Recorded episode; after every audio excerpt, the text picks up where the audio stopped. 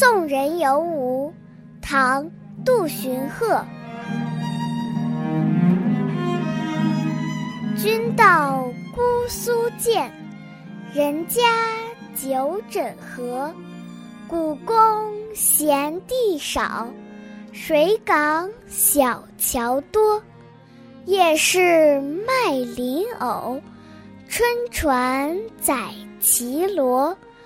遥知未眠月，相思在渔歌。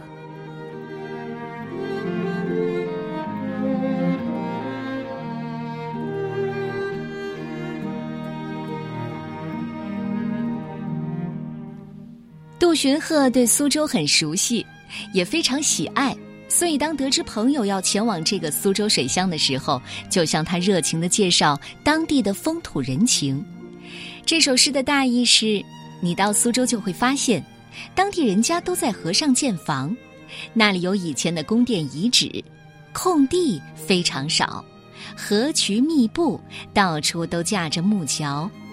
夜间的集市上有人在叫卖灵藕。游船上载着衣着华丽的男女观光游览，我知道远方的你会在月明之夜睡不着，不如把对我的思念寄托在渔歌声中吧。和很多送别诗不同的是，这首诗没有离别的情绪，只是在结尾处轻轻地点出了送别之意，清新而雅致。